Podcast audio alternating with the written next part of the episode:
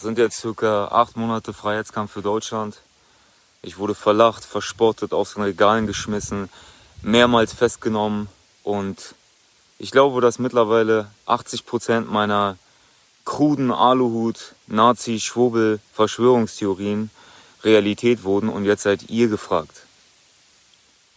Hört nicht auf diejenigen, die euch fehlleiten. Ihr braucht keine Love Parades, die ziellos sind, die euch zermürben, wo ihr mittlerweile bei drei Großveranstaltungen wieder brav nach Hause geschickt werdet, wo man euch gar kein Rüstzeug gibt, was ihr wirklich machen sollt, was wirklich politischer Widerstand ist. Verlasst euch nicht auf externe Kräfte und Mächte. Kein Q, kein Trump wird euch retten, sonst hätten die das schon lange gemacht, auch all die Jahre davor. Da war ja Trump an der Macht. Wer wirklich glaubt, dass eine Nation, die mehrere illegale Angriffskriege in der Welt geführt hat und die Deutschland zu großen Teilen zerbombt hat, Deutschland jetzt erretten wird, der glaubt wahrscheinlich auch an den Weihnachtsmann.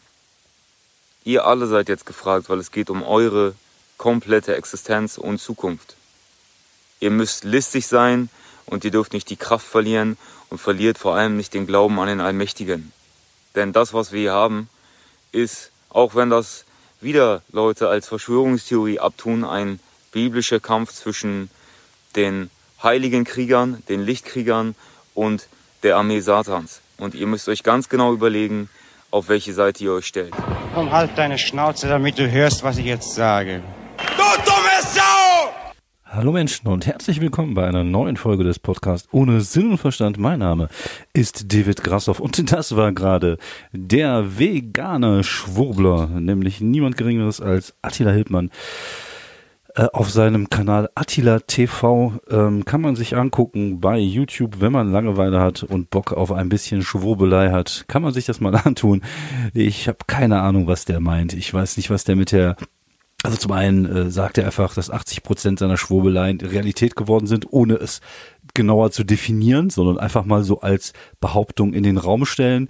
Dann äh, irgendwas mit Love Parade und irgendwas mit Trump und am Ende geht er halt völlig ab. Also das ist schon, das ist schon krankhaft. Also ich weiß nicht, was da in seinem Kopf äh, vor sich geht. Äh, ich habe keine Ahnung, was da, was da los ist bei dem jungen Mann, aber irgendwie sind da irgendwelche Synapsen nicht mehr so wirklich, äh, ja, die, die funktionieren nicht mehr so, wie sie funktionieren sollten. Also ist die Frage, ob man dann nicht irgendwie äh, ärztlichen Beirat oder, oder Beistand äh, sich mal besorgen sollte. Wobei der Typ wahrscheinlich das selber ja gar nicht merkt. Und, und die Leute um ihn herum, wahrscheinlich gibt's hier und da Leute, die versuchen, ihn das zu sagen.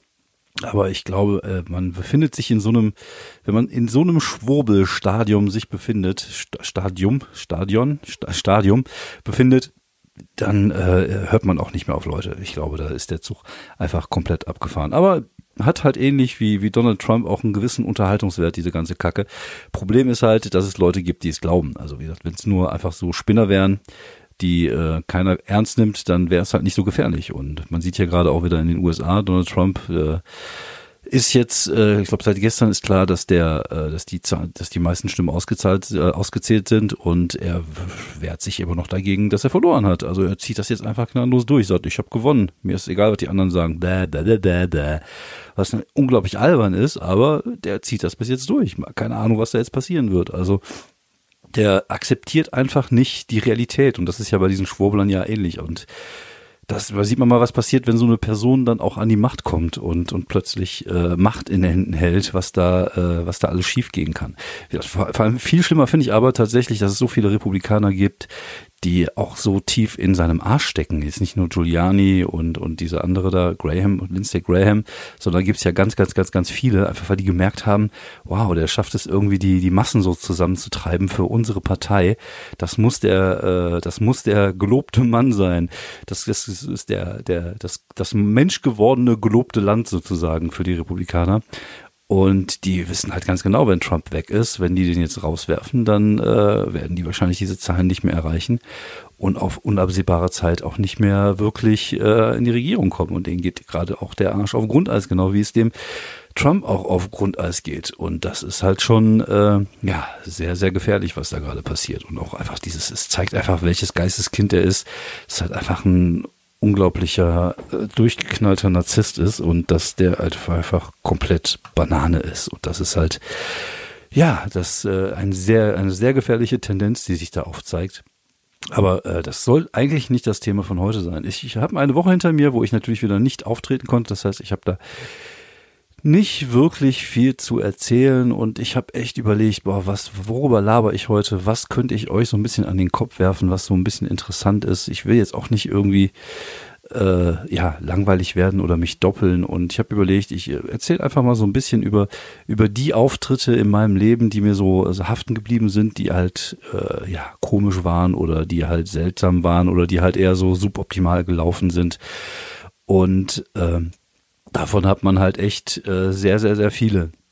Und äh, ich habe heute mir äh, eine Doku angeguckt äh, über das neue äh, Special von äh, Felix Loberecht von, von Hype. Ähm, ich hört sich jetzt komisch an, aber ich finde, es gibt da relativ äh, viele Parallelen zwischen dem jungen Mann und, und mir. Also bis auf die Tatsache, dass er erfolgreich ist und ich nicht. Aber es gibt so, so gewisse Parallelen. Also auch er ist ja, glaube ich, irgendwo in Neukölln in so einem äh, Hochhaussiedlung aufgewachsen und bei mir ist es ja auch nicht unähnlich gewesen. Ich bin ja auch als meine Eltern sich getrennt haben mit, mit acht Jahren, beziehungsweise als ich acht Jahre alt war, nicht als meine Eltern sich mit acht getrennt haben, das wäre ein bisschen schräg. Ähm, als ich äh, acht war, bin ich ja nach Frankreich gezogen und habe ja auch erstmal in so einer, in so einer Hochhaussiedlung gewohnt. Also ist jetzt kein Vergleich mehr zu, zu dem, wie diese Hochhaussiedlungen heutzutage da in der Banlieue von Paris sind. Aber auch da war es halt damals schon recht hartes Brot und äh, wir waren auch immer äh, sehr nah an der, an der Armutsgrenze.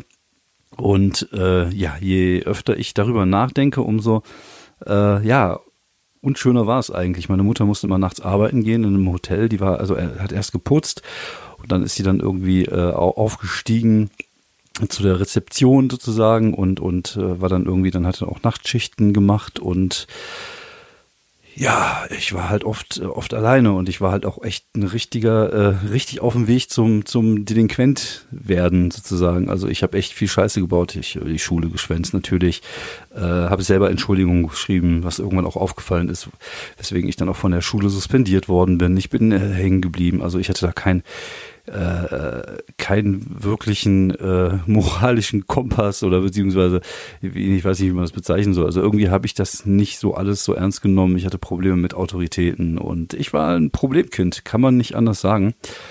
Äh, das ist ja auch der Grund, warum meine Mutter dann irgendwann gesagt hat, als ich so 15, 16 war, dass sie da, dass sie gerne möchte, dass ich wieder zurück zu meinem Vater nach Deutschland komme, damit er da mal so eine Hand drüber hat. Und wahrscheinlich einfach, weil sie auch mal so ein bisschen ihr Leben leben wollte. Man darf ja nicht vergessen, als, als ich, ähm, als wir, äh, also als sie sich von meinem Vater getrennt hat, wie gesagt, war ich acht Jahre alt und die war gerade mal 28. Ich war halt noch super jung, die war 20 Jahre jünger, als ich heute bin. Und da ist natürlich klar, dass man irgendwie auch mal leben will in dem Alter. Gerade wenn man jung geheiratet hat mit 20 und dann auch direkt ein Kind hatte, dann will man natürlich irgendwie einmal anfangen zu leben. Und das war halt schwierig, weil man dann einfach allein erziehende Mutter eines Kindes war, was halt äh, schon Tendenzen zum Arschlochkind hatte. Und das war halt nicht immer einfach für meine Mutter. Und im Nachhinein betrachtet ist da, war ich manchmal echt ein bisschen drecksäckig. Vielleicht sollte ich mich irgendwann mal entschuldigen, äh, solange es noch geht. Also jetzt ist nicht, ist, meine Mutter ist nicht krank oder so, aber ist halt auch schon äh, über 60, wobei sie ja eigentlich auch 67 ist. Also gerade erst so in einem Alter, wo man in Rente geht, was heutzutage ja noch äh, relativ flott ist an Alter. Ich glaube, da äh, die Lebenserwartung heute ist ein bisschen anders als noch vor äh, 400 Jahren. Und äh, ja, es war halt nicht immer so so mega einfach, als als ich klein war, als ich jung war und äh, auch als Deutscher in Frankreich war es halt schon so, dass man damit äh, mit Antipathien zu, zu kämpfen hatte und auch, auch ich hatte damit zu kämpfen. Und ich war jetzt auch kein äh, kein kein einfaches Kind. Wie gesagt ich war jetzt auch nicht so ein so ein mega so mega cooles Arschlochkind sondern ich war ja eher so ein Nerd aber ohne das Streberhafte dabei. Das heißt ich war auch noch schlecht in der Schule. Dafür war ich gut im Sport aber das war einfach eine komische Mischung.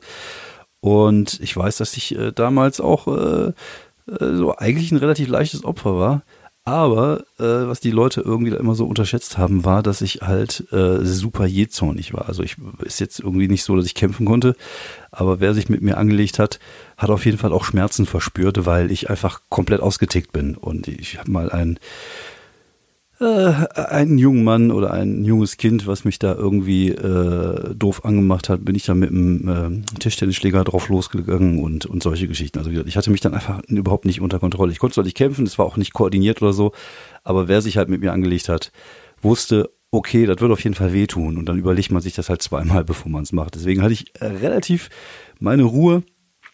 Äh, es war irgendwie, ja, also nicht ganz so einfach, weder für meine Mutter noch für mich. Äh, ich habe ein bisschen belegte Stimme, das äh, merkt man vielleicht, weil ich hier ab und zu mal räuspere.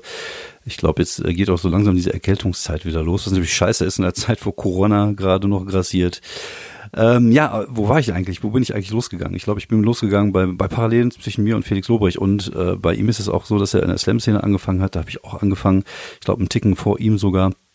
Alles natürlich 18 Stufen weniger erfolgreich, aber auch ich, ich war halt in der Slam-Szene nicht der typische Slam-Typ. Also ich passte da eigentlich überhaupt gar nicht rein. Ich habe kein Abitur, ich habe nicht studiert, ich war kein kein äh, kein Germanistikstudent und äh, ich bin eigentlich eher auch so eher so ein bisschen assi und auch mein Humor ist auch so ein bisschen assi gewesen, auch damals und auch damals war es ein bisschen pimmelig und böse und irgendwie so richtig da reingepasst habe ich auch nie und so richtig geil äh, mich da so wohlgefühlt in dieser Slamily auch nicht. Also es war immer oft schöne Abende und es gab viele Leute, mit denen ich mich gut verstanden habe, aber irgendwie war ich immer trotzdem immer so ein bisschen so ein Stück weit irgendwie so ein bisschen außen vor. Und äh, ja, das war ähnlich bei ihm, habe ich das irgendwie rausgehört in seinem in seiner Doku. Und auch er hat eine ähnliche Herangehensweise mit mit äh, mit Stand-up, wie ich sie habe, dass ich irgendwie äh, ja jetzt da kein Blatt vor den Mund nehmen lasse, sondern irgendwie versuche auch äh, härtere Themen anzusprechen und versuche härtere Gags äh, zu, zu gut in meinem Material zu verstecken und äh, ich glaube äh, daraus sogar gehört haben, dass wir eine ähnliche Arbeitsweise haben.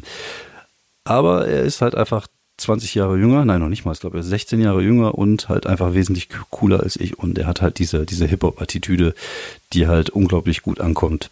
Und äh, wenn man mal so in seinem Publikum sieht, sind natürlich auch viele Mädels da. Ist halt schon so ein bisschen dieses äh, Popstar-Ding. Aber wie gesagt, ich gönn's ihm. Ich finde, was er auf der Bühne macht, gut. Ich hatte, glaube ich, sein äh, letztes Solo hier schon mal kurz besprochen. Ich fand es wesentlich besser als sein erstes, was ich gesehen habe. Ich Kennig, Kennig fand ich irgendwie zu langsam, zu wenig äh, ja, dynamisch und viel zu sehr auf Attitüde. Und natürlich, diese Attitüde ist immer noch da. Also ich glaube, ähm, äh, wenn, wenn, äh, er könnte eigentlich auch alles machen auf der Bühne, weil die Leute ihn halt einfach komplett abfeiern. Auf der anderen Seite ist er aber auch besser geworden. Man merkt, dass er macht zum Beispiel viel mehr Act-Outs und, und ist halt auch einfach besser Schreiber geworden und die Sachen, die jetzt in dem neuen Programm Hype vorkommen, sind auf jeden Fall besser. Auch wenn ich den Schnitt ein bisschen komisch fand. Ich fand die Lacher klangen manchmal so ein bisschen komisch und man hat natürlich versucht, dann anderthalb Stunden oder zwei Stunden Programm auf eine runterzuschneiden.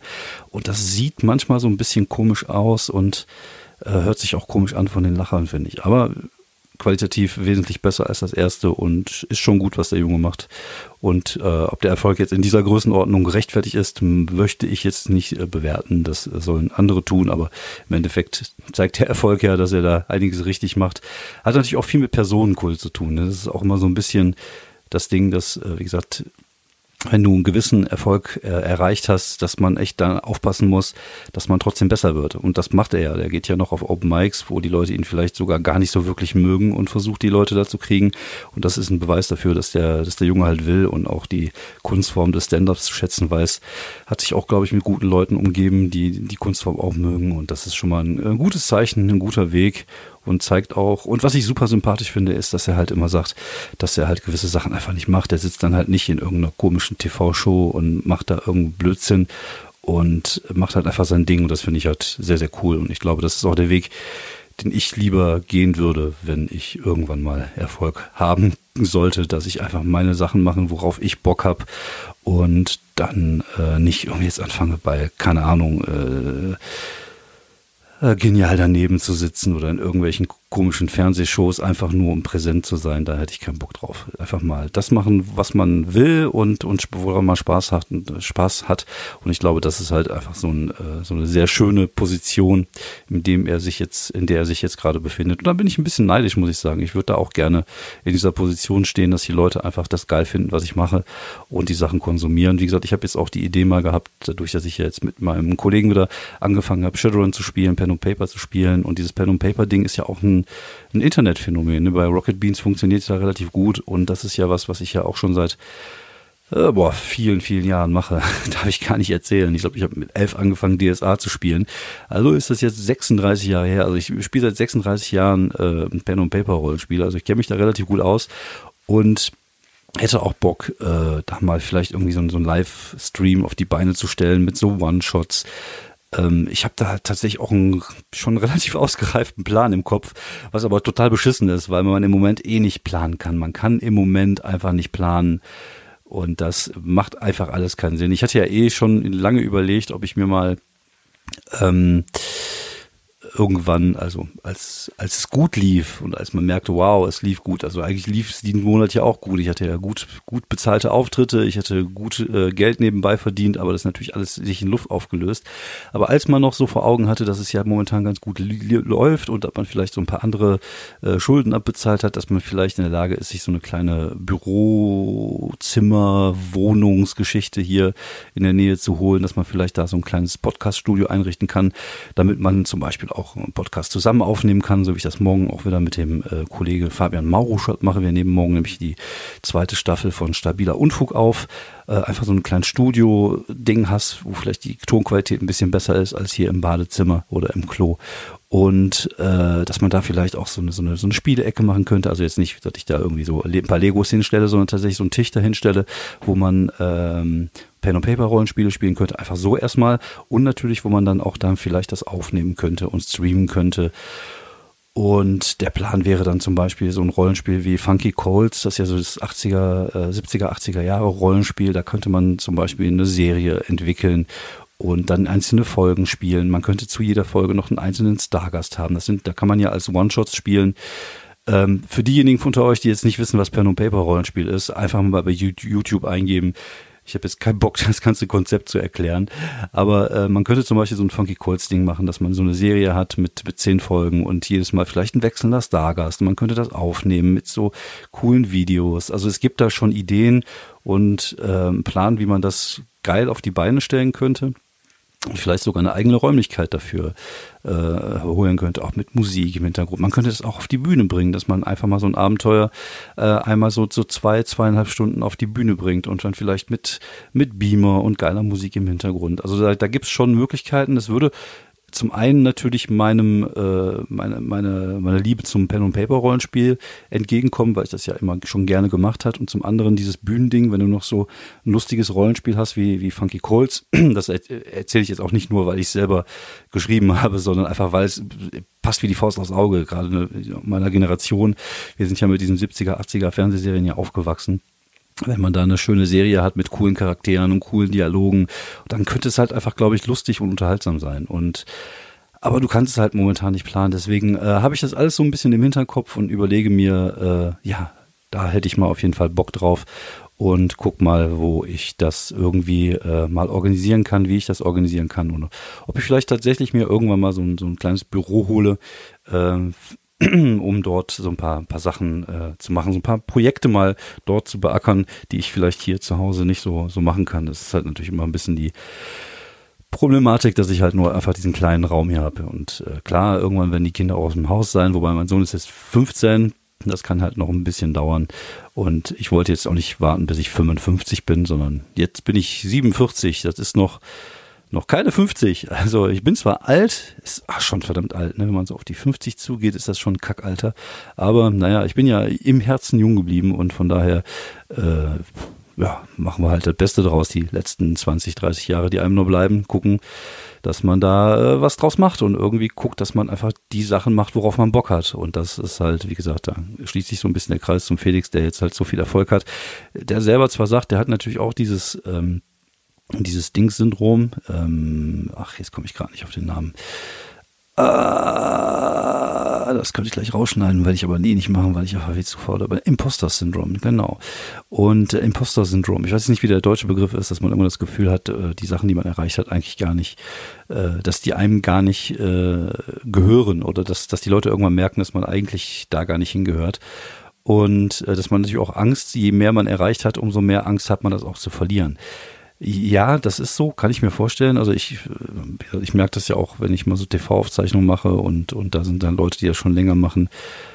Und das ist halt oft dann nicht schön. Und dann denke ich mir so, boah, wenn ich jetzt einfach mal ein paar Jahre früher Erfolg gehabt hätte und, und beziehungsweise früher angefangen hätte und jetzt vielleicht schon erfolgreich wäre, ich würde das eher machen wie, wie Thorsten, mir einfach Sachen erfüllen, worauf ich Bock habe und ne, er hat sich, glaube ich, ein kleines Theater gekauft, um dort Kinofilme auch zu zeigen, um, um verschiedene Sachen zu machen. Einfach das machen, worauf man Bock hat und, und darauf vertrauen, dass man unterhaltsam genug ist, dass die Leute ein Interesse daran haben. Das ist halt der, der Plan und natürlich weiter Stand-up und Comedy machen, einfach lustige Geschichten erzählen, weil das halt einfach sehr schön und erfüllend ist. So, eigentlich wollte ich heute, also ich hatte erst vorgenommen, irgendwie so ein bisschen von meiner Jugend zu erzählen. Das habe ich ja tatsächlich getan in Verbindung mit, äh, mit Felix Lobrecht. Ich äh, keine Ahnung, wie ich jetzt dazu gekommen bin, mehr über ihn zu sprechen. Also ich hab, äh, bin jetzt auch kein Fanboy oder sowas. Ich höre natürlich gemischtes, Ma gemischtes Mack, gemischtes Hack und äh, gucke mir halt seine Sachen einfach an, weil er halt einfach der erfolgreichste deutsche Comedian ist. Und ich bin ja jemand, der gerne bereit ist, sich das anzugucken, das zu analysieren und zu verstehen, warum das so ist. Hat natürlich auch ein Body, sieht auch gut aus. Äh, das Gesamtpaket stimmt, würde da äh, der ein oder andere Kollege sagen. Oder wie man früher gesagt hat, ja, der sieht gut aus, der kann gut singen und der kann gut tanzen. Wobei, das weiß ich jetzt beim, beim äh, Kollegen nicht. Aber äh, da passen halt einfach viele Sachen zusammen. Aber ich, wie gesagt, ich fand diese, diese, ähm, diese Parallelen eigentlich sehr, sehr interessant. Äh, und äh, ja, deswegen äh, bin ich dann über mein, darüber über meine Jugend gekommen. Aber eigentlich wollte ich heute über bescheidene Auftritte erzählen. Ich wollte so ein bisschen erzählen, so ein bisschen ja mal so Revue passieren lassen, was für Kackauftritte man schon so alles so hinter sich gelassen hat. Ihr so einige habt ihr ja hier mitbegleitet. Ich glaube, meine mein Auftritt im Mal ist, äh, glaube ich, meine beliebteste, äh, meine beliebteste Folge hier bei dem äh, Podcast. Ähm, übrigens, einfach mal ein bisschen Werbung zu machen. Hinterlass gerne mal ein paar Sterne oder Folgen oder was man immer auch so macht. Einfach um so einen Podcast mal so ein bisschen zu pushen. Ich habe hier und da, werde ich wahrscheinlich von irgendwelchen Kollegen erwähnt, weil ich dann merke, so, pup, es geht dann so nach oben mit den Zahlen. Ich habe aber keine Ahnung, woher das kommt. Aber es läuft stabil und äh, bin da ganz zufrieden mit. Das, aber trotzdem könnt ihr einfach mal eure, eure Liebe da lassen, einfach damit die Leute merken, ah cool, da kann man mal reinhören.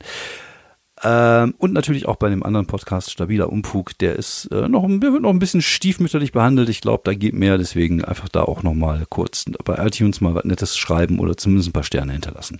Ja, bescheidene Auftritte. Ja, ich mache den Scheiß auch schon sehr, sehr lange. Und über, äh, ja, sind schon fast elf Jahre jetzt. Und man erlebt natürlich allerseits äh, aller, aller, aller, alle möglichen Sachen. Und äh, gerade am Anfang waren echt richtig, richtig beschissene Sachen dabei. Ich kann mich daran erinnern, mein erster Auftritt war gut damals als äh, Poetry Slammer äh, im, im, im Jules Pub in Krefeld. Das war, das, da, da bin ich ja auch angefixt worden. Damals mit, mit Michael Göre, Tobi Katze war dabei, André Wiesler, Gott hab ihn selig, Thorsten Sträter war mit dabei. Und es war ein cooler Abend, der Laden war rappelvoll, es hat richtig Spaß gemacht, hab, das hat mich auch richtig angefixt. Und aber gleich der zweite Auftritt war dann schon wieder eine komplett andere Welt. Ich war in Witten in der Bibliothek und es waren, glaube ich, sieben Slammer da und fünf Zuschauer. Und das ist, äh, das hat sich so ein bisschen so durchgezogen am Anfang, so diese, diese Auftritte vor ganz, ganz wenigen Menschen. Und ja, das härtet halt einfach ab. Das ist halt einfach so. Du hast auch einfach damals zu jedem Scheiß Ja und Amen gesagt. Also ich hatte, ich bin auf Stadtfesten aufgetreten, vor, vor, vor äh, im, im Wuppertal auf dem auf dem äh, Geschwister-Scholl-Platz auf einer großen Bühne, wo vor einem einfach nur so vier Bierbänke und, und vier Biertische standen oder saßen nur irgendwie so fünf so Ömmerkes, die da irgendwie Champignons in Pilzrahmsoße gegessen haben, obwohl das ist nicht eine in Käsesoße gegessen haben und oder oder auf dem Stadtfest irgendwo, wo neben dir einer Bücher verkauft hat und du hast da einfach irgendwas vorgelesen und da waren einfach echt Sachen dabei und, und einfach auch manchmal vor kaum Publikum, dass du irgendwie so drei, vier Leute in irgendeinem Publikum hattest. Wie gesagt, ich habe ja in meinem Programm erzähle ich auch gerne mal von meiner Lesung beim äh, Periroden Convention in Köln, wo wir irgendwie vier Leute waren also ich und, und Fabian Mauruschat, der Kollege, mit dem ich jetzt den äh, Stabiler Umfug-Podcast mache, haben da gelesen aus Disturbania. Das war so eine Kurzgeschichtenanthologie, die ich damals rausgebracht habe. Und es waren halt einfach nur die beiden Autoren davor, also da, die davor da gelesen haben. Und die haben halt, während wir gelesen haben, irgendwie angefangen zu frühstücken. Oder ich hatte diese, diese, diese Anthologie hatte ich dann auch ähm, eine Lesung organisiert beim äh, was war es denn noch? War es die Feenkon in Bonn? Ich glaube, es müsste die Feenkon in Bonn gewesen sein. Damals, wie gesagt, mit André Wiesler, Christoph Hardenbusch, Oliver Plaschka und meine Wenigkeit, alles Autoren, die man in dem, äh, in dem Fantasy, äh, in der Fantasy-Bubble damals eigentlich sehr gut kannte. Und vor uns hatten dann gelesen die Vampirschlampen. Das waren irgendwie zwei so Mädels, die so Vampir-Erotik-Bücher geschrieben haben. Wie gesagt, das ist bestimmt schon zwölf, 15 Jahre her. Damals war das halt irgendwie so ein Riesending halt mit Twilight und dieser ganzen Geschichte. Und der, der, der Raum war rappelvoll. Und dann sind, sind wir ans Lesen gekommen und dann saßen dann irgendwie sechs Mannekes so nach, nach und nach wurde es dann immer besser, gerade auf diesen Conventions-Dinger, dass ich dann, wenn ich Lesungen hatte, ich habe ja meistens so diesen lustigen Nerd-Kram gelesen, da war der, war der Raum schon immer relativ voll, da waren immer so 20, 30, 40 Leute und es war halt immer so im, im Rahmen, es war halt immer okay. Also man muss ja sehen, das sind dann die Leute, die kommen ja zumindest extra für dich dahin. Und ich hatte auch jetzt, letztes Jahr war ich mal wieder bei einer Convention, ich glaube bei der Kregenkon in Krefeld, war es Krefeld? Ich bin mir nicht hundertprozentig sicher. Ich glaube, das war Kregenkon in Krefeld. Und da waren dann, keine Ahnung, sieben Leute in einem kleinen Zimmer. Aber es war halt okay, es hat Spaß gemacht und ich fühle mich ja der, der, der, der Szene immer noch verbunden. Und jetzt, jetzt diesen Sommer, bevor Corona, also nee, beziehungsweise in der Zwischenzeit, wo Corona mal äh, nicht mehr ganz so schlimm war scheinbar, äh, hatte ich ja diese Lesung bei der ähm, bei der Con in äh, in Wesel ähm, und da waren ja, waren ja auch irgendwie 40 Leute, 50 Leute draußen und es hat richtig Bock gemacht. Und ich habe da, glaube ich, über 70, 80 Minuten Programm gemacht. Und das ist auch okay. Wie gesagt, ich mache das einfach gerne und ich habe da Spaß dran. Äh, und ich liebe es einfach. Und dann, wenn dann 70 Leute oder sagen wir mal, wenn sogar nur 50 Leute da sind, die mich sehen wollen, bin ich ja schon sehr zufrieden. Aber ich kenne natürlich auch die komplett andere Situation jetzt. Also ich habe jetzt das Glück, dass ich halt äh, oft, wenn ich gebucht werde, nicht mehr in irgendwelchen Locations stehe und da ist einfach keiner. Ich kann mich daran erinnern, wir hatten noch mal eine Buchung in Hilden. Ich glaube damals äh, Jacqueline Feldmann, Thomas Schmidt, meine Wenigkeit und Kevin Ray war noch mit dabei und da waren vier Leute oder so und äh, Personal war noch da und dann waren sieben und ein ähnlicher Abend hatte ich auch schon mal in Dortmund, wo ich mein Solo gespielt habe, wo dann einfach vier Leute im Publikum saßen und drei vom Personal und ich habe das alles mitgemacht, ich kenne das alles und das ist halt einfach Kacke. Es macht dann einfach keinen Spaß vor sieben Leuten dein Solo zu spielen und äh, auch auch Mixed-Shows, wie gesagt, ne, in Hilden war es ja eine Mixed-Show mit verschiedenen Künstlern und dann versuchst natürlich die anderen Künstler so ein bisschen zu unterstützen, die gerade auf der Bühne sind, aber so richtig geil ist das dann halt auf Dauer auch nicht. Und jetzt habe ich halt das Glück, dass ich zumindest diese Mixed-Shows-Geschichte, ob es jetzt bei Nightwash ist, ob es jetzt diese anderen Buchungen, die ich habe, die sind meistens immer gut besucht. Auch die ganzen Open Mics sind, sind gut besucht. Das ist kein, kein Vergleich mehr zu dem, was man da so vor sieben, oder fünf, sechs, sieben Jahren noch so, so, so alles erlebt hat. Und ich habe ja teilweise auch in, in Bussen und Bahnen gelesen bei irgendwelchen äh, Kulturkramgedönse im Ruhrpott, wo du dann irgendwie durch, durch Gelsenkirchen fährst in einem Zug, wo die Leute einfach gar keinen Bock auf dich haben und du musst da Geschichten erzählen. Oder ich habe auch schon in Museen gelesen vor irgendwelchen Ausstellungsstücken. Und das fühlt sich dann meistens alles echt nicht so richtig geil an. Also das muss man einfach mal sagen. Aber das gehört einfach mit dazu, dass man einfach viel gesehen haben muss und viel erlebt haben muss. Und dann daraus zu lernen, dass man gewisse Sachen einfach auch nicht mehr machen will. Zum Beispiel Weihnachtsfeiern. Und ja, da gibt's, also ich habe, glaube ich, zwei Weihnachtsfeiern gemacht, wobei ich habe ein paar mehr gemacht. Ich habe auch private Feiern gespielt, ich habe auch Geburtstagen gespielt. Die waren meistens gar nicht so schlimm, also gerade so private Feiern, Geburtstagen von Leuten, die man vielleicht kannte oder ich bin auch mal von so einem, von, von so jemand aus einer Rollenspielszene gebucht worden für, für eine private Veranstaltung. Und es war immer schön, es war immer nett irgendwie aber so Weihnachtsfeiern, ich weiß, ich war mal auf einer Weihnachtsfeier, da war ich in so einem Raum und die haben halt um einen herum gesessen. Es war so ein bisschen wie die, keine Ahnung, wie die Ritter äh, bei, bei Game of Thrones, die dann so links, vorne und rechts, also um U-förmig um einen herum gesessen haben, gegessen haben und du hast dann halt da performt. Und vor mir waren dann irgendwelche komischen Gitarrenfutzis dran und die halt hier so, so, äh, wie hieß das, ähm, so spanische Flamenco-Musik gespielt haben und dann kommt der lustige Mann und dann ist der lustige Mann da, um Texte zu lesen und das war, hat sich halt einfach scheiße angefühlt. Genauso scheiße, wie sich das mit dem, mit der Geschichte auf dem Boot, ich weiß nicht, ob ich schon mal erzählt habe, wo ich dann aufs Boot gekommen bin, um dort eine Weihnachtsfeier äh, zu bespaßen, zusammen mit der Kollegin Sandra Davina und da hieß es erst, ja, die kommen um 20.30 Uhr, dann äh, gibt's eine kurze Rede und dann äh, bis Bespaßung, danach kommt erst Essen. Da dachte ich mir so, ah, vielleicht gar nicht mal so geil, dass die doch zuerst essen, aber egal, komm, machen wir. Und dann kamen die aufs Boot, die hatten vorher eine Kneipentour gemacht, waren also schon alle recht äh, gut angeschickert und dann ist aus der Viertelstunde Rede sind dann Dreiviertelstunde geworden, wo am Ende aber rauskam, dass die Leute ihr privates Internet nicht mehr in der Firma nutzen würden, weil irgendwelche Daten nach außen gedrungen sind und die dadurch Verluste gemacht haben. Und es war, war das hat die Stimmung so richtig gekillt. Und dann hieß es, ja, jetzt holt ihr mal Buffet und gleichzeitig machen wir äh, Comedy. Und das ist natürlich der Tod. Also wenn du solche Sachen machst, dann muss es halt so sein, die Leute müssen zu Ende gegessen haben, die müssen danach ihr Bierchen trinken und dann kannst du was machen. Aber so mittendrin und das fühlte sich halt einfach scheiße an. Ich war auch vom Material her nicht so gut wie heute und auch von der Attitüde her nicht so gut wie heute. Ich, heute würde ich wahrscheinlich besser wuppen, aber damals war ich auch einfach gar nicht so weit. Und das hat sich einfach scheiße angefühlt. Und deswegen war der, das war auch der Punkt, wo für mich dann irgendwann klar war, ich will den Scheiß nicht machen. Also wenn ich jetzt Anfragen kriege für, für Weihnachtsfeiern und für den ganzen Kack, dann biete ich richtig, richtig, richtig Kohle an und sag, äh, wenn das dann kommt, dann mache ich das für das Geld. Dann ist das, äh, ja, dann ist das sozusagen Schmerzensgeld und dann mache ich das auch, aber äh, meistens äh, kommt es da gar nicht dazu. Und ich bin da auch nicht traurig drum. Wie gesagt, ich muss diese ganzen Weihnachtsfeiern-Dinger nicht machen. Ich sehe mich ja irgendwie ein Stück weit auch nicht nur als Unterhalter, sondern auch als Künstler. Und mir ist da meine Künstlerseele äh, so viel wert, dass ich gewisse Sachen einfach nicht machen muss. Und das ist ja äh, auch wieder, da kommen wir wieder zurück zu dem Punkt von vorhin, dass man einfach die Sachen machen sollte, worauf man Bock hat, einfach weil man dann auch, glaube ich, besser ist und weil die auch man sie mit mehr Herzblut macht. Und andere Sachen muss man halt einfach nicht machen. Und wenn dann Anfragen kommen, ähm, auch das ist ja äh, was, was ich auch schon ein paar Mal hier gesagt habe, gerade so auch bei so jungen Comedians, lasst euch einfach erstmal Zeit. Äh, je besser ihr seid, wenn ihr das erste Mal zum Nightwatch Talent Award geht, je, je besser ihr seid, wenn ihr das erste Mal beim Quatschclub in der, in der Talentschmiede spielt, umso besser sind die Chancen, dass ihr danach auch richtig gebucht werdet, auch wenn ihr den Kack gar nicht gewinnt, weil so wichtig ist dieses Gewinnen-Ding nicht. Und dann lasst euch Zeit mit einer Agentur, lasst euch Zeit mit, mit gewissen Sachen, sondern guckt, was ihr machen wollt, guckt, welchen Weg ihr folgen wollt und dann äh, schaut, äh, ja, dass ihr die Sachen macht, die euch weiterbringen und andere Sachen. Man muss halt nicht einfach jeden Scheiß machen. Man muss einfach nicht jeden Scheiß machen und sich prostituieren. So, das war's von mir.